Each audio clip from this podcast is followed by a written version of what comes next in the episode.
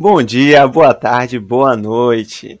Sejam todos bem-vindos e bem-vindas a mais uma edição, dessa vez muito especial, do Joga e Joga Podcast. Vamos falar hoje sobre a grande final da Libertadores da América que aconteceu ontem. Se você está ouvindo em algum outro dia no tempo, este ontem é referente ao sábado, 30 de janeiro de 2021, que não se engane, apesar de ser em 2021, foi referente à final da Taça Libertadores do ano de 2020.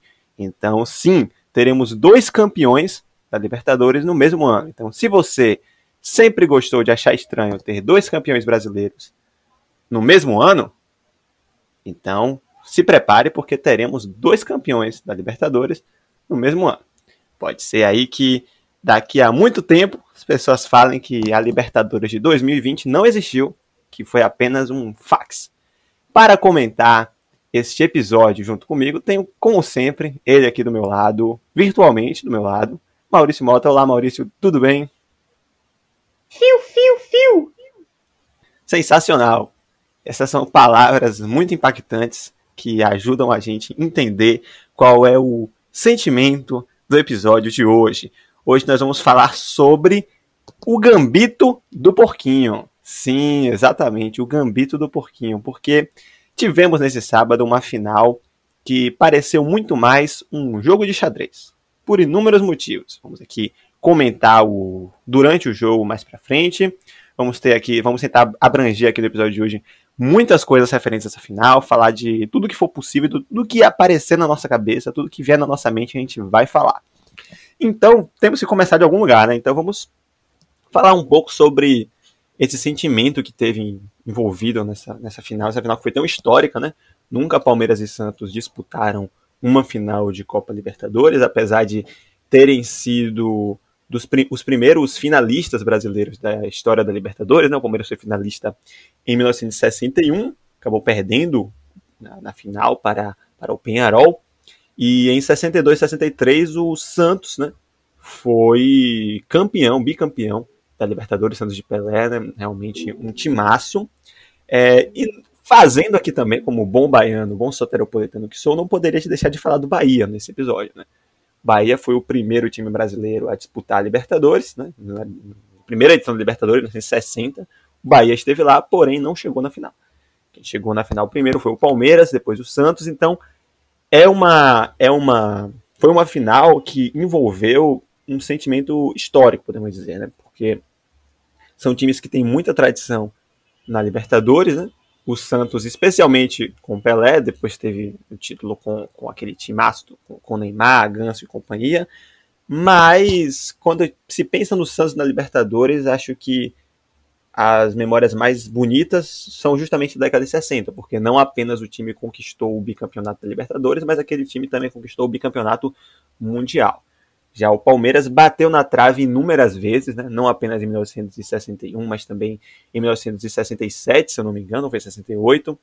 É, enfim, teve aí finais traumáticas, né? além dessas duas, teve também perdeu o título contra o Boca Juniors na final de 2000, aquela que muitos, muitos palmeirenses lembram com muita angústia, né? Diz, acredito, não, nem acredita, né? realmente foi um, um, um, golpe né, da arbitragem ali em cima do Palmeiras. O Palmeiras poderia ter conquistado o bicampeonato, mas não existe isso na história. Né? O Palmeiras acabou apenas conquistando a Libertadores antes do sábado, apenas uma vez, que foi justamente em 1999, né, sob o comando de Luiz Felipe Scolari. O Palmeiras conquistou a Libertadores naquele ano, o Santos já tinha duas Libertadores, depois o Santos conquistou a terceira com o Neymar. Mas apesar. E aí a gente vê que o Santos, né, juntando o Santos e Palmeiras são dois times que justamente têm muita tradição na Libertadores, porque são dois times que tiveram cinco finais de Libertadores, disputaram duas, é, cinco decisões. É, o Palmeiras levou duas e ficou em vice três vezes, e o Santos, ao contrário, foi campeão três vezes e ficou em vice duas vezes. É, se eu não me engano, inclusive, esses vice-campeonatos do Santos foram todos no século XXI, né?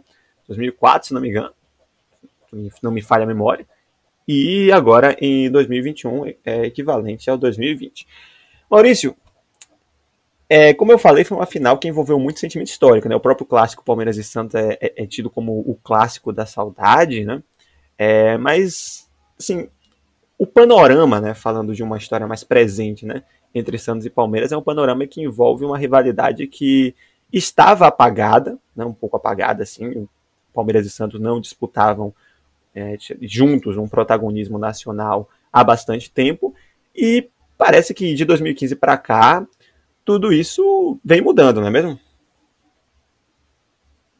Eu achei muito bom, muito, muito conveniente você lembrar que o nome desse clássico aí é o, é o famoso Clássico da Saudade e prevaleceu o time que tinha mais saudade dessa taça, né? Porque o Santos foi campeão com, com aquele Santos de Neymar e Ganso, há não tanto tempo atrás com o Murici, né? Na década passada.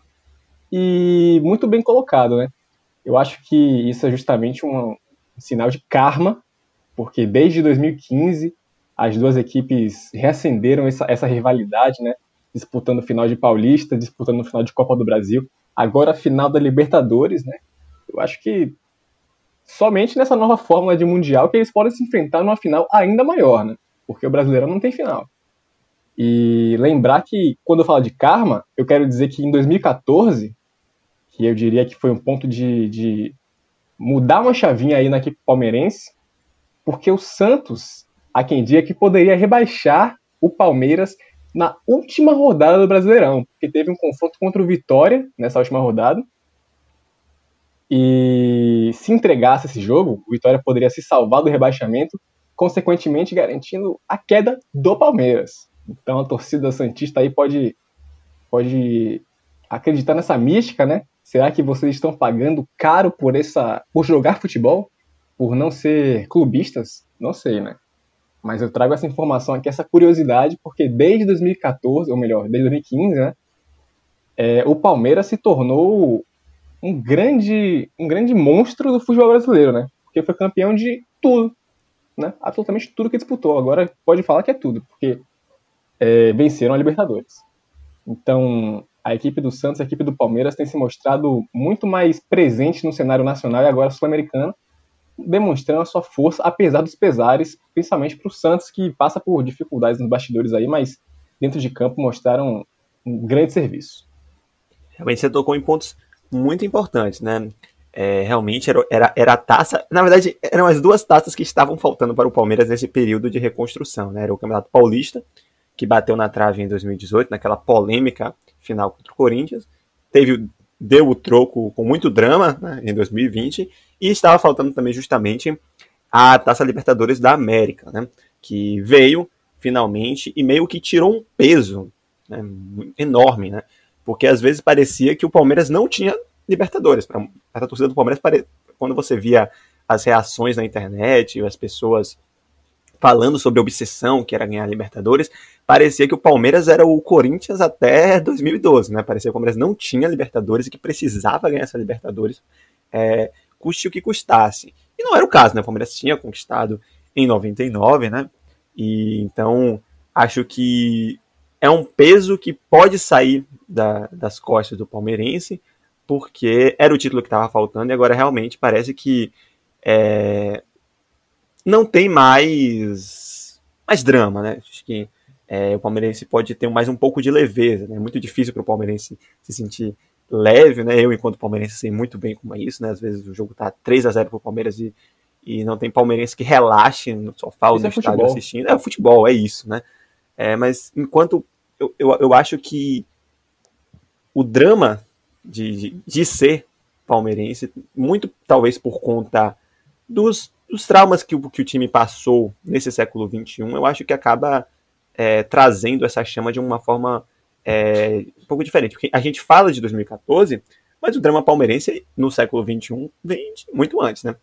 Quando algumas, algumas pessoas falam sobre o mecenato da Crefisa, mas é, isso é não conhecer a história do próprio Palmeiras, inclusive. Porque o Palmeiras já teve um mecenato, e esse mecenato foi justamente com a Parmalat, né? Que a Parmalat comprava os jogadores, os jogadores eram da Parmalat. Então, quando acabou o, o, o patrocínio da Parmalat no Palmeiras, esses jogadores eram da Parmalat, então eles foram embora. Eles não, não continuaram no Palmeiras, e isso foi um baque enorme para o Palmeiras, que, que acabou sendo rebaixado, né? Inclusive, é, foi o, primeiro rebaixamento do Palmeiras, foi um período muito difícil, o Palmeiras subiu campeão da Série B é, e fez campanhas né, muito. Assim, campanhas de meio de tabela para disputar G4 do, né, do Campeonato Brasileiro. Né? O Palmeiras passou muito tempo sem disputar título, né? Até 2009. 2008 teve o Campeonato Paulista, mas 2009 foi realmente um ano em que fica marcado para o palmeirense, talvez assim como 2005 fica na cabeça do torcedor colorado, né? É, 2009 o Palmeiras tinha tudo para ser campeão brasileiro, acabou nem indo para Libertadores, né? Talvez o, o São, São Paulino que, que você é, talvez você esteja com, correndo o risco de viver a mesma coisa eu que eu vivi em 2009. Você verem como joga joga, ele é democrático. Né? Já falamos sobre Bahia, Internacional, São Paulo, Corinthians, a gente fala sobre tudo aqui. Né? E após 2009, o Palmeiras acabou fazendo campanhas muito inconsistentes no Campeonato Brasileiro, né? inclusive também na própria Libertadores. E até que teve a tragédia né, de 2012, onde o Palmeiras conseguiu conquistar uma Copa do Brasil de uma maneira completamente alucinada, que ninguém sabe explicar como aquilo aconteceu. O Betinho sendo o herói do título, né? E em sequência foi, foi castigado com um rebaixamento. Né? Então, se a gente fala de 2014 como um ano de reviravolta, mas você percebe que nesse século XXI o palmeirense sofreu muito mais do que em 2014. Né? Talvez se o Santos tivesse feito a boa e rebaixado o Palmeiras naquele ano, realmente, talvez a gente não, não estivesse aqui hoje vendo isso. Mas fato Eu é. Tenho a impressão que, que essa oportunidade do Santos de rebaixar o Palmeiras em 2014 pode ser equivalente ao Diego Souza contra o Corinthians naquele lance de 2012. Será Justo. que a gente pode fazer essa análise aí? Porque faz todo sentido na minha cabeça. Não, faz todo sentido, né? E o que também é interessante falar sobre isso é que, apesar de realmente caso o Palmeiras tivesse sido rebaixado naquele ano, pudesse ter, pudessem ser anos distintos, a verdade é que o Palmeiras naquele ano tinha acabado de, de, de ter reformado o seu estádio. Né? O Allianz Parque nasceu em 2014, teve a sua primeira vitória em 2015, mas nasceu em 2014. Então, por mais que o Palmeiras fosse rebaixado naquele ano, o projeto, ele obviamente, projeto ele teria que ser postergado, né? Teriam anos a mais aí para fazer ser possível todos esses títulos que vieram nos últimos 5, 6 anos.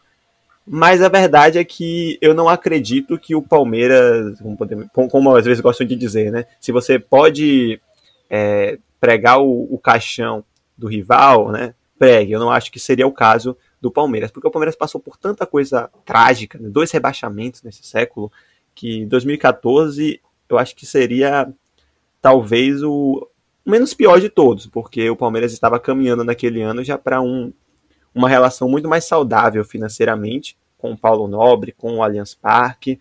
Então seria realmente trágico aquele rebaixamento, mas eu não acho que iria por fim, digamos assim, a Sociedade Esportiva Palmeiras, né? Como inclusive era o sentimento de muitos jornalistas, inclusive durante boa parte do, de, desse século. Mas falando então aqui, falamos sobre o Palmeiras, sobre esse, esse histórico né, nesse século do Palmeiras, depois de conquistou a Libertadores, é um histórico de, de, renovação, de superação financeira, né? Teve, teve um novo estádio, o Palmeiras conseguiu finalmente ficar bem em relação às contas, né? Apesar do, da, da, do baque da pandemia que causou realmente tra, tragédias financeiras para todos os clubes, mas também por conta dessa, dessa clareza financeira, desse desse desses superávites que o Palmeiras tem tido e dessa responsabilidade financeira e fiscal que o Palmeiras tem tido nos últimos anos sobre as gestões de Paulo Nobre e Maurício Gagliotti, o Palmeiras conseguiu não sofrer tanto nessa pandemia financeiramente. Né? Apesar das dívidas, é, tem premiações que vão conseguir fazer com que o Palmeiras fique nessa temporada com um superávit. Né? Então, talvez sendo aí o único time brasileiro a conseguir um superávit nessa nessa temporada. Vamos lembrar que a premiação da Libertadores é de 122 milhões de reais para o campeão. Isso é muito dinheiro. É muito dinheiro. E o Santos, por outro lado, né, é, teve aquele ano glorioso, né, com um time, como você bem falou, Maurício, de Neymar e Ganso em 2011, mas não soube se comportar, né, a impressão que passa é essa, a diretoria, as diretorias do Santos não souberam se comportar após a o dinheiro que conseguiu que tem conseguido fazer com vendas, especialmente desde a venda do Neymar em 2012, parece que o Santos realmente financeiramente não conseguiu se, se portar bem desde então, né? O que você tem a falar sobre isso? Eu acho que isso é, é, demonstra o cenário meio caótico do Santos atualmente, inclusive não apenas com a venda do Neymar, que a gente também não sabe valores reais, porque existiram várias confusões judiciais aí por trás lá em Barcelona, e envolvendo a, a, o pai do Neymar, né, que é uma figura tão caricata, mas até mesmo o Rodrigo, que foi vendido há menos tempo. Então, se a gente pensa na, na grana que o Neymar deu ao Santos há 10 anos, o Rodrigo foi há 3 anos, negócio desse. E foram, se não me engano, 40, 45 milhões de, de, de euros. E aí, desde então, foi um desenrolar de loucuras com, com os bastidores do Santos, o presidente sendo deposto, etc, etc. E o Cuca, não, não apenas neste momento, né, nessa campanha de 2020/21, tem se mostrado tão presente de forma positiva, mas antes do Sampaoli, lá em 2019, ele também passou um tempinho ali no Santos, carregando um piano enorme para fazer o time, né, trabalhar bem, né? Ele, ele teve sob seu comando o Rodrigo e o Bruno Henrique hoje do Flamengo, né? Mas é, eu acho que ainda tem que dar cada vez mais mérito ao treinador Cuca, que nos últimos então três, quatro anos tem sido um cara que conseguiu colocar o time nas rédeas, apesar de tanta loucura que se, se falássemos aqui a realidade, vocês ficariam enojados. É, realmente, você tocou num ponto importante, né, do Cuca, porque se a gente for parar para pensar, desde 2016, né, o Cuca ele esteve presente em campanhas muito interessantes, né? Foi campeão brasileiro com o Palmeiras naquele ano e levou o Santos a campanhas muito interessantes na Libertadores da América, né? Times que é, pouco acreditados, né, por conta de tudo que a gente já falou. É, e o Cuca realmente tem conseguido fazer trabalhos muito interessantes.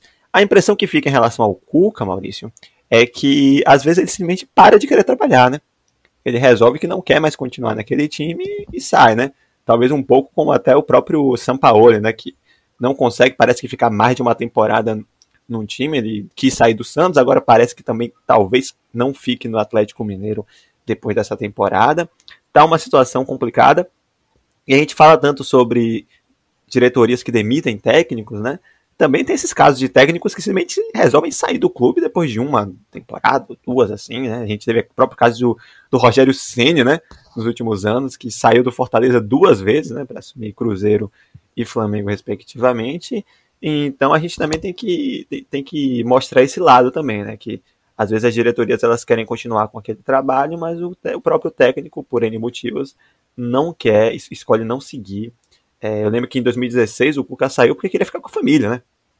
Assim, beleza, no seu direito, mas assim, é complicado depois você também acabar querendo pedir por paciência ou reclamar de demissões se você assina um contrato e você também acaba escolhendo por N motivos, né? sair. Ele gosta de sair por cima, né? Ele é, sair por cima do que, do que viver com fracasso. Ele fez isso então, com o Atlético fez... Mineiro também, né? Exatamente, né? O Atlético Mineiro fez, ganhou aquele, aquela Libertadores ali de forma tão emblemática, né? O, o famoso Eu Acredito, né? O time mágico de Jô e Ronaldinho Gaúcho, com o Bernardo na Liga das Pernas, chegou no Mundial e levou uma rajada de emoções sem poder enfrentar o Bayern de Munique, que pode ser mencionado no episódio de hoje ainda, né? Já coloquei uma sementinha aqui, um gancho, Opa. A gente pode falar dele de novo. Fiquem Mas eu queria, queria falar mais uma vez sobre essa questão do. Principalmente do Cuca, que tem essa mania de abandonar trabalhos. Então a gente não pode nem saber se ele vai continuar no Santos, né? É uma possibilidade, mas é, o último trabalho do Cuca antes de voltar ao Santos tinha sido no São Paulo em 2019. Ele se demitiu, né? O, te, o técnico antecessor ao Fernando Diniz tinha sido o próprio Cuca, então, se ele tem. Eu, eu elogiei tanto ele por é, carregar esses pianos do Santos, eu tenho uma dúvida pessoal do que será que acontece nos bastidores do São Paulo para o Cuca, um carregador de piano, simplesmente falar que não dá mais. Ele simplesmente largou de mão depois de um, de um jogo meio, meio né, meia boca ali contra o Curitiba, se não me engano, e foi embora. E agora conseguiu fazer essa campanha aí de final de Libertadores com o Santos, completamente prejudicado nos, nos, seus próprios bastidores. E a gente não sabe o que acontece. A gente vê o São Paulo nessa situação atual, um momento atualmente de baixa. Falando de novo sobre São Paulo, porque não é só sobre Santos e Palmeiras aqui. Claro que não. Inclusive, é, você me lembrou que o Cuca também abandonou o Palmeiras em 2017, né? É, claramente largou de mão treinar porque teve problemas de bastidores com o Felipe Melo.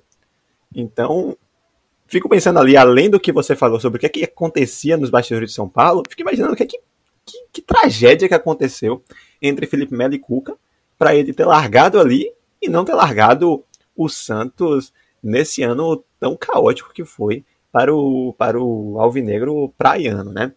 Falando em Cuca, vamos falar então agora sobre o outro treinador envolvido, né? Que é realmente uma outra história incrível, né?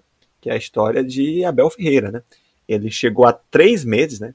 No Palmeiras, chegou em outubro do Palmeiras, né, no Brasil, na América do Sul, em São Paulo.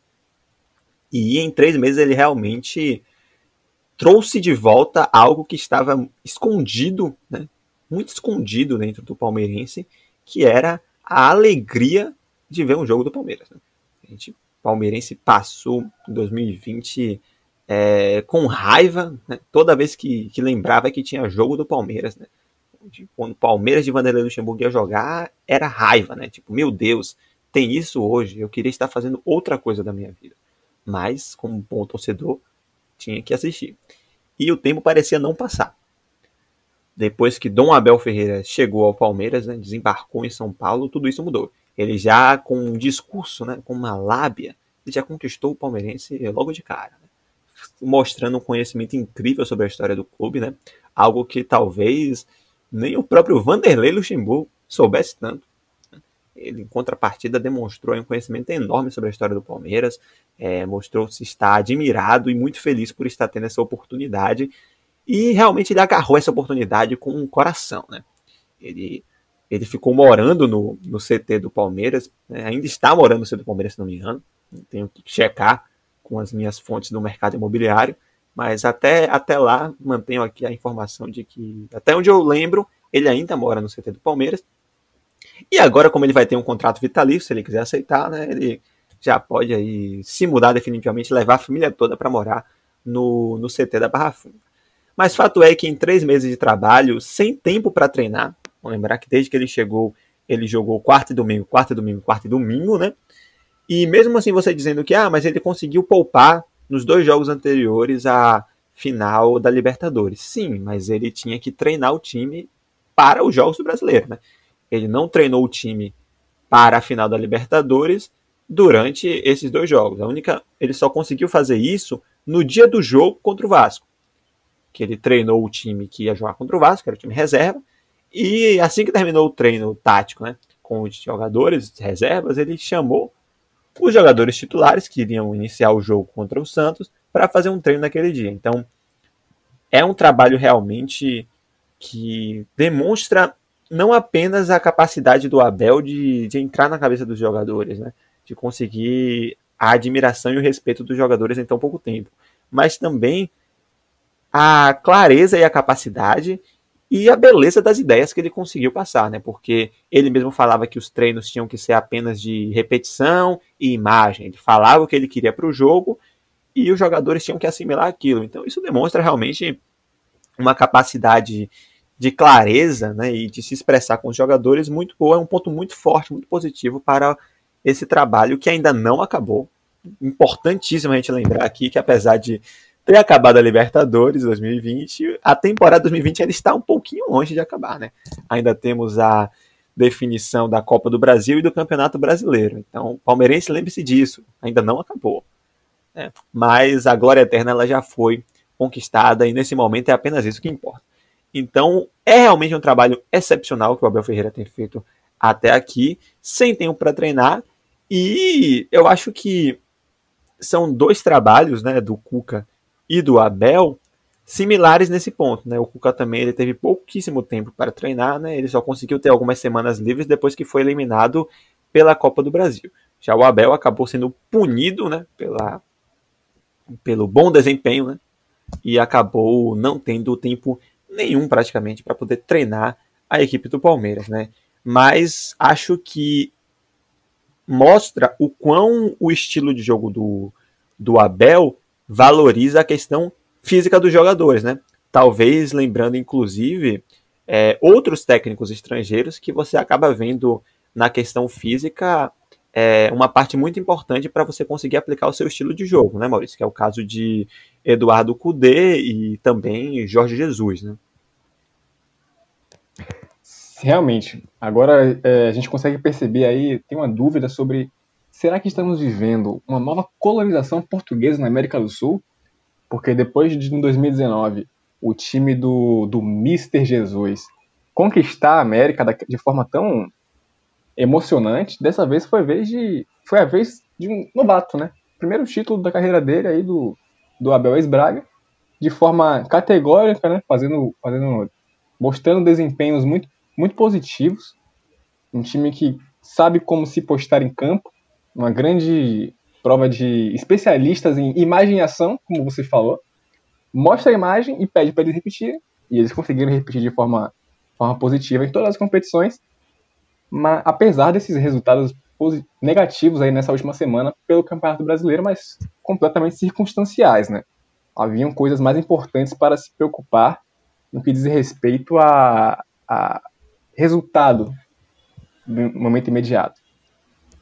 E aí, eu ainda quero pontuar, por exemplo, exemplificar o, o Simeone, né? Lá do Atlético de Madrid. O time do Atlético dele que sempre tem disputado nas cabeças ali do futebol espanhol e europeu na última década, ele tem um futebol muito, muito agressivo, muito intenso, sempre é uma pressão de intensidade muito grande quando se perde a bola e aí coisa e tal. E a gente percebe esse tipo de padrão de futebol mais, mais preocupado na disposição física dos atletas para conseguir sobressair com o seu adversário aí dentro de campo. E a europeização, será que pode existir essa palavra aí? Europeização, algo do tipo, do futebol sul-americano, parece estar se tornando cada vez mais próxima. Eu tenho medo. Muito se falava na imprensa, né, nos últimos anos, de que é, europe... essa europeização do futebol brasileiro estaria se dando através das mudanças nas diretorias, né? Se tinha como exemplo as diretorias de Palmeiras e Flamengo que estavam é, prezando, né, ao menos até antes do Landim, né, prezando pela, pela austeridade fiscal, por um conter as dívidas, por modernizar né, a, as finanças dos clubes, né, fazendo talvez um, um, padrão mais europeu em relação a essas questões de ver, ver os times de futebol como empresas, né? Mas acho que ninguém esperava que essa europeização pudesse vir também no comando técnico, né? A gente teve outras experiências com treinadores portugueses, tivemos Paulo Bento no Cruzeiro, né? Mas não foram experiências muito felizes, né? E nem, nem, nem chegam perto das. O Gesualdo no Santos também, nesse. É, o Gesualdo também. Nem chegam perto do que foram as experiências de Abel Ferreira e Jorge Jesus até então. Você falou sobre agressividade, né? Sobre. Vocês falamos aqui sobre essa questão física ser assim, importante nesses estilos de jogos. E realmente o que me parece uma palavra que pode definir, palavras que podem definir o jogo em si dessa grande final foi, foram isso, né? Agressividade e intensidade física, né? Porque foi um jogo muito mais físico, muito mais agressivo, muito mais intenso do que necessariamente toque de bola. É, tivemos muitas jogadas ensaiadas que a gente pôde ver, que características, inclusive, do próprio Cuca, que gosta muito de jogadas ensaiadas, mas o toque de bola realmente não, não, não, não tiveram aquela quantidade que talvez tivessem sido esperadas por, por algumas pessoas, né, em relação a esse jogo, né, 20 passes tocados em sequência, não sei o que. Não, foram tentativas de verticalizar o jogo que muitas vezes acabaram não dando certo. Então, realmente, foi um, acabou sendo um jogo muito mais físico, muito mais agressivo do que tocado na bola. Sobre a final em si, Maurício, o que, é que você tem a, a analisar sobre, sobre o jogo? O meu tic-tac está morto. Tens o que é necessário para manter a minha posse de bola? Realmente eu percebi que os times estavam tentando ser muito, é, é, muito assertivos já na objetificação da, das jogadas, né?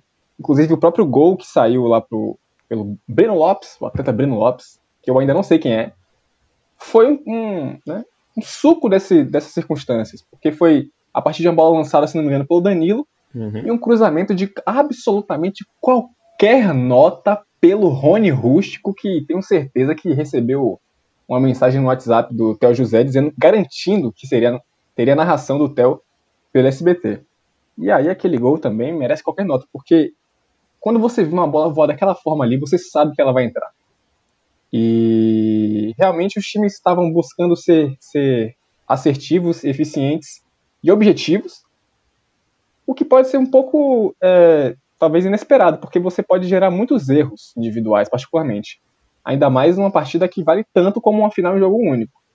Quando você pensa em uma final, é, é, pode existir sempre o medo de, de errar, porque qualquer erro pode custar uma taça tão importante como essa.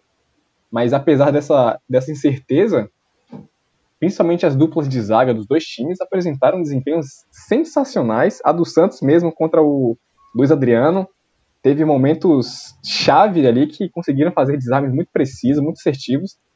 Todo o mérito aí para a dupla de zaga Santista, que fez um grande trabalho, mas é, acabou não dando muito certo aí no final das contas, né? Talvez a expulsão do treinador Cuca tenha sido um nó tático do, do Abel Esbraga.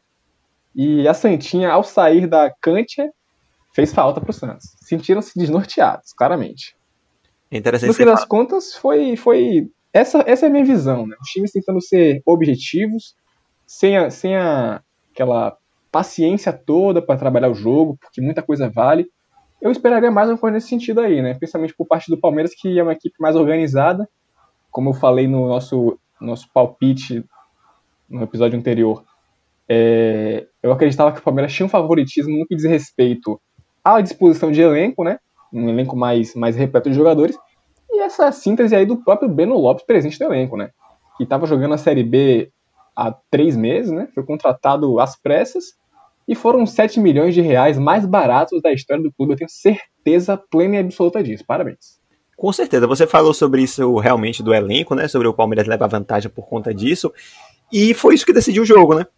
Porque os times demoraram muito para fazer substituições, né? Acreditavam que realmente aquela era a força máxima e que, e que ia tentar com aquilo o máximo possível até onde desce, né? O Cuca colocou em determinado momento o Lucas Braga, né? Que se, se, se, muita gente se perguntava se ele iria começar a titular ou se iria o Sandri, né? Acabou indo o Sandri, mas que já ali perto da metade do segundo tempo saiu para a entrada do, do Lucas Braga. O Abel demorou bem mais para poder para poder mexer no time do Palmeiras, já estava chegando perto, inclusive, dos 40 minutos quando, quando do segundo tempo, quando, quando o Abel mexeu no time, e foi aquela mexida que realmente, quando a gente pensa assim, é, o, técnico, o técnico ganhou aquele jogo, eu acho que foi exatamente isso nesse caso porque ele tirou o Gabriel Menino, que estava fazendo uma partida defensiva muito sólida, ajudando a anular tanto o Soteldo quanto, quanto o Marinho, que acredito que essa foi a maior preocupação do Abel, né? Anular aqueles dois. É, ele tirou o Gabriel Menino é, no, no, momento em que o Santos já estava com três com, com mais atacantes, né? Tinha tirado o Santos, que era o volante, para colocar o Lucas Braga. Então o Santos tinha aberto mais o jogo, né? Então, naquele momento, ele, ele sacou o Gabriel Menino, movimento ousado, e colocou o Breno Lopes, para ficar justamente o Rony de um lado, o Breno de outro. E foi justamente aí que saiu o gol. O Rony de um lado cruzou para o Breno que estava do outro e realmente fez aquele golaço de cabeça. Sobre as estratégias em si, a gente até comentava, Maurício, sobre isso, né? Que tipo, são dois times que em muitos jogos, em, em vários jogos, Palmeiras, muito por conta de não ter tempo para poder treinar, acaba entregando mais a bola para o adversário para tentar, na roubada de bola ou então num contra-ataque, é, conseguir suas chances de gol. E o Santos é um time que também, já há um bom tempo, especialmente com o Cuca, é um time que também é mortal no contra-ataque. Gosta de entregar a bola para o adversário e tentar matar o jogo no contra-ataque, ou como foi contra o, o, o Grêmio né, na Libertadores, matou a decisão ali numa roubada de bola é, sensacional logo no comecinho do jogo. Então a gente comentou que poderia ser o caso de os dois times não quererem ficar com a bola. E aí o jogo nem começar, nem, nem, nem sair da, da marca do meio de campo. Né? Realmente me pareceu que foi isso. Né? Os dois times estavam tentando é, mais marcar, mais tentar roubar a bola do que necessariamente propor o jogo. O Santos, em alguns momentos, ainda, ainda tentou, no primeiro tempo, sair com a bola tocada, mas a partir do momento que começou a se complicar, a sofrer um pouco com essa saída de bola, voltou realmente a, a tentar mais ligações diretas e todo o mais. Então, realmente, fal é, falamos aqui no episódio sobre o físico, sobre a questão física importar bastante. E foi isso, né? Os times demoraram muito para mexer, justamente apostando. Só, só mudaram, ou já quando realmente você via que algum jogador, como no caso de Zé Rafael no Palmeiras, ele já não estava fisicamente o um, um mesmo do jogo, então estava precisando dar uma renovada e entrou o Patrick de Paula para segurar ali a posição que o Zé Rafael estava, estava fazendo. E no caso do Santos, talvez o Felipe Jonathan, né? Que inclusive teve um meio que um acidente ali com a cabeça, né? Ficou preocup... se preocup... nos preocupamos todos se o Felipe Jonathan iria ter condições de voltar ao jogo. Ele voltou, mas realmente saiu cansado para a entrada do Wellington, que é um coringa do, do Cuca, pode fazer várias funções e acabou fazendo ali a função do Felipe Jonathan. Sobre o gol do Palmeiras, né? É, antes disso, você falou muito bem sobre a questão do Luiz Adriano, que realmente ele conseguiu ser bem anulado pela zaga Santista. E talvez o Cuca tenha tido essa preocupação porque pode ter visto que aquele movimento do Luiz Adriano no segundo gol no jogo contra o River Plate lá em Avejaneda realmente era uma jogada que o Palmeiras iria explorar bastante e realmente o Palmeiras explorou bastante essa jogada. Mortal. Tirando, é, mortal. E realmente várias vezes o Luiz Adriano ele conseguia fazer o giro com o corpo, mas sempre chegava o segundo zagueiro do Santos e conseguia é, cortar a bola, ou desarmar, ou jogar para escanteio, jogar para lateral. Então foi realmente muito muito necessário para o lado santista que, que o Luiz Adriano ele fosse é, anulado. E talvez isso explique, na minha visão, isso explica mais o gol do Breno Lopes do que necessariamente a expulsão do Cuca. Porque quando acontece o cruzamento do Rony, você vê que a zaga Santista ele está muito preocupada com o Luiz Adriano. E quem sobra para poder marcar o Breno Lopes é o Pará, que é um jogador pequeno. Ele, ele, ele tem, ao contrário do estado do Pará, que é um grande estado do Brasil, o Pará ele é um jogador com uma estatura baixa. O Breno Lopes, você vê que ele é bem mais alto do que o, que o Pará. Tanto que ele nem, ele, ele nem precisou tocar, nem precisou fazer aquele apoio que às vezes os atacantes fazem no, nos defensores para poder subir e cabecear para o gol. Pelo contrário, o Breno Lopes ele, ele, ele, ele jogou as mãos para trás, como, como se não quisesse encostar um dedo no Pará. Apenas pulou e realmente bem mais alto do que o Pará. Pará, nem sei se ele conseguiu chegar a pular, porque realmente não tinha como fazer isso. Talvez se um dos zagueiros estivesse marcando o Breno Lopes, talvez o Breno muito provavelmente tivesse mais dificuldade para cabecear, talvez nem conseguisse cabecear. O Rony sabia disso. Né? Ele Sim, é paraense, eu... ele conhece bem o Pará e o Pará. Então, mais mérito ainda para o Rony Rústico, que fez aquela jogada brilhante. O nó tático do Rony, né? Que de rústico nesse lance não teve nada, né? Teve algo que não foi rústico, foi esse cruzamento do Rony. Depois do gol, realmente o Palmeiras entupiu de zagueiro e volante. Entrou o Alain Pereu e o Felipe Melo, saiu o Rafael Veiga, o Rony. E o Santos, por outro lado, entupiu de atacante, né? Entrou o Bruno Marques, né? É, o que fez realmente virou ali um, um desespero santista para tentar fazer o gol de empate e o Santos já e o Cuca já estava lá na arquibancada, né? foi para arquibancada ficar com a torcida Santista, né? Foi se aglomerar lá com, com os Santistas, e, mas realmente não deu para o Cucabol dessa vez. É, muito se falou sobre Marinho e Soteldo terem sumido nesse jogo, né? Não terem feito o que se esperava deles, né? Por toda a temporada, especialmente o Marinho, né? Pela temporada mágica que o Marinho tem vivido nesse 2020 e 2021. É, você acha que realmente faltou mais presença desses dois jogadores ou você acha que o mérito está mais na, no sistema defensivo do Palmeiras em ter anulado esses dois? Eu acho que justamente uma coisa justifica a outra, né? Faltou mais dessa dupla porque a, o sistema defensivo, né? Não vou falar só da, da linha de quatro defensores com zaga lateral, mas o sistema defensivo do Palmeiras propiciou essa ausência deles, né? Porque nas oportunidades que eles tiveram, não foram capazes de aproveitar, mas essas oportunidades foram bem raras, diga de passagem. E o Marinho, inclusive, que foi eleito, o, o sagrou-se o rei da América, né? Recebeu Não, o título não. de melhor jogador. Rei da América ainda E- não. Rei da América ainda vai ser dado pelo, pelo El País. Ele foi o Best of Tournament pela Bridgestone, que é a patrocinadora da, da competição. Então eu quero reclamar aqui, porque assim como o Ballon d'Or e o The Best não são o mesmo prêmio, deveriam ter tudo a mesma coisa, né? o Marinho ainda assim recebeu uma- premiação de melhor jogador da competição, apesar de não ter sido muito presente assim na final, né? Eu, eu, eu me questiono se talvez tenha se sentido muito convencido, né? E esse convencimento o fez se tornar displicente, porque ele não conseguiu apresentar absolutamente nada, né? Escolhas erradas para fazer passes, para fazer investidas, e no fim das contas, se ele não estivesse em campo, seria a mesma coisa. Né?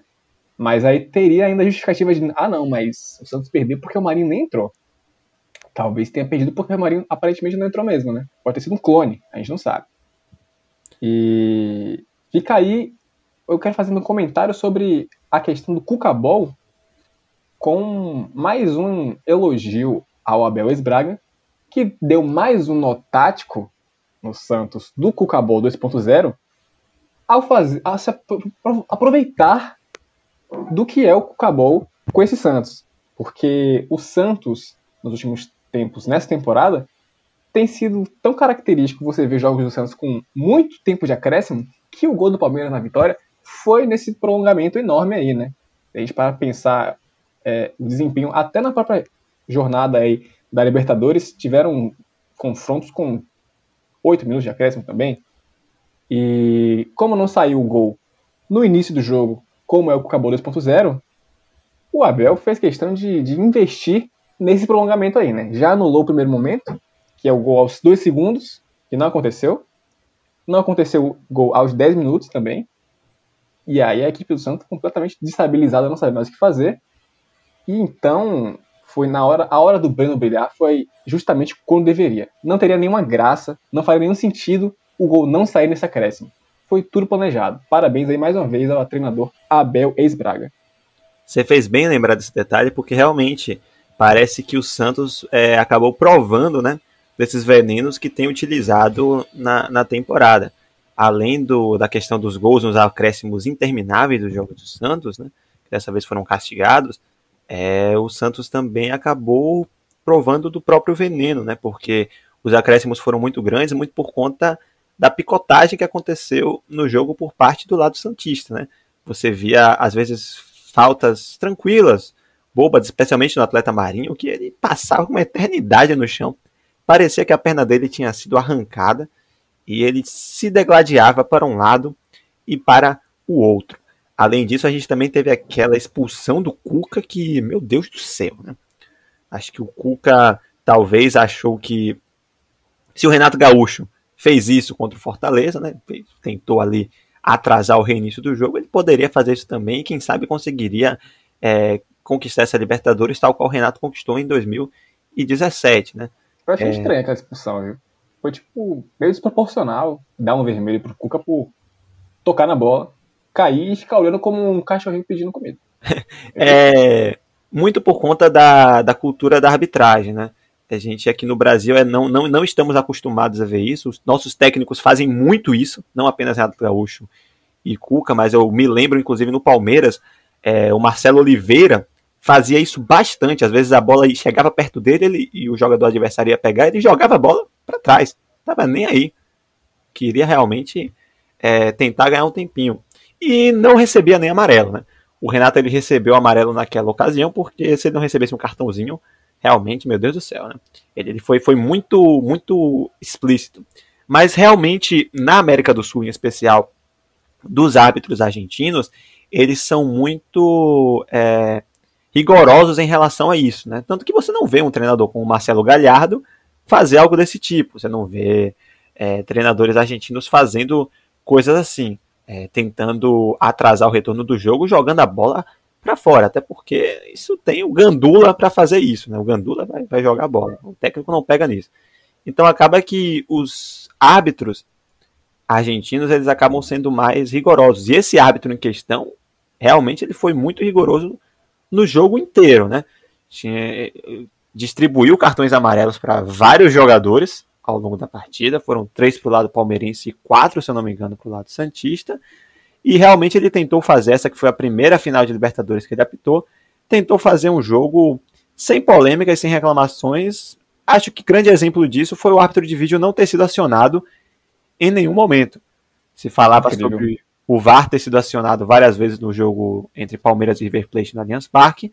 Dessa vez o VAR não apareceu em momento algum.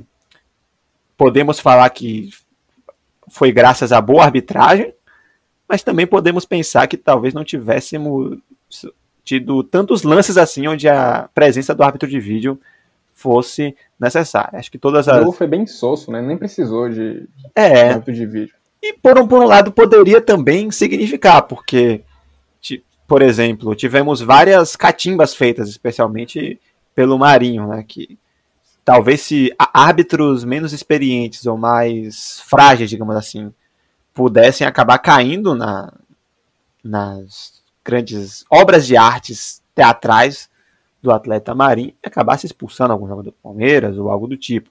Em muitos momentos foi pedido cartões para as duas equipes que não ocorreram, que ficaram apenas no amarelo.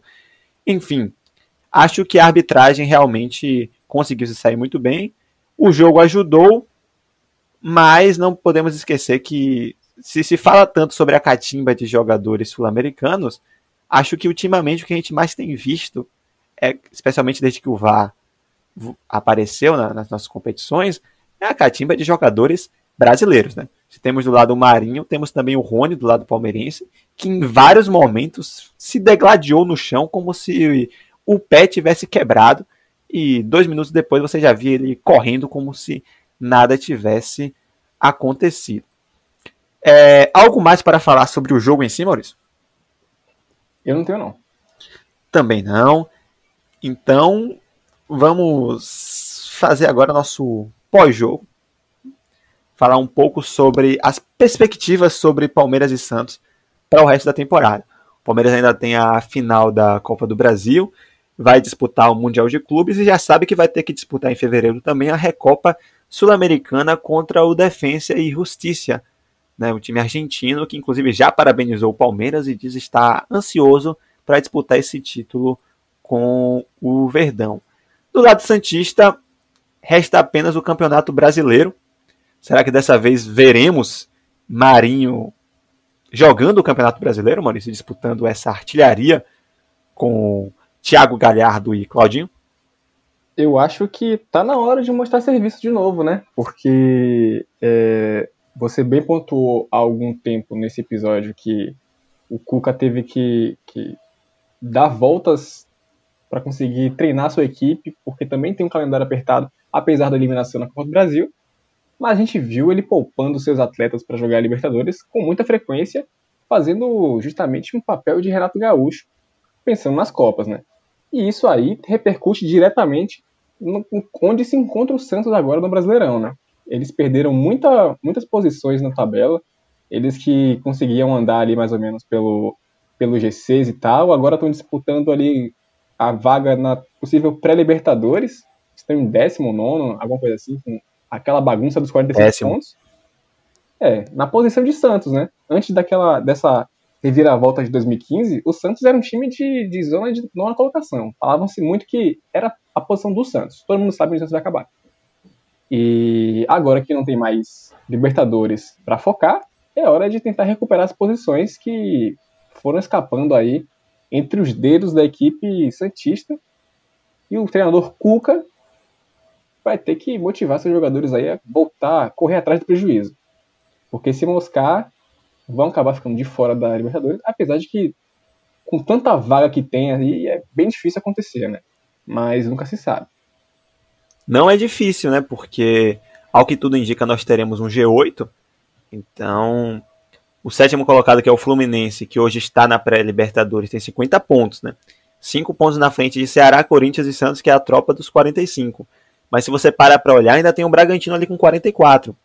E quando você pensa em retrospecto no Campeonato Brasileiro, você acaba vendo uma solidez em termos de pontuação e desempenho muito mais favorável ao lado do Ceará e Bragantino do que dos dois paulistas que estão ali em nono e décimo, Corinthians e Santos. Então, apesar de a gente ver mais vagas se abrindo, né, e provavelmente teremos um G8 no Campeonato Brasileiro, é, não vai ser fácil tirar esse oitavo lugar que hoje está na mão do Ceará. Né? Nós temos Ceará e Bragantino, Corinthians e Santos disputando aí essa vaga.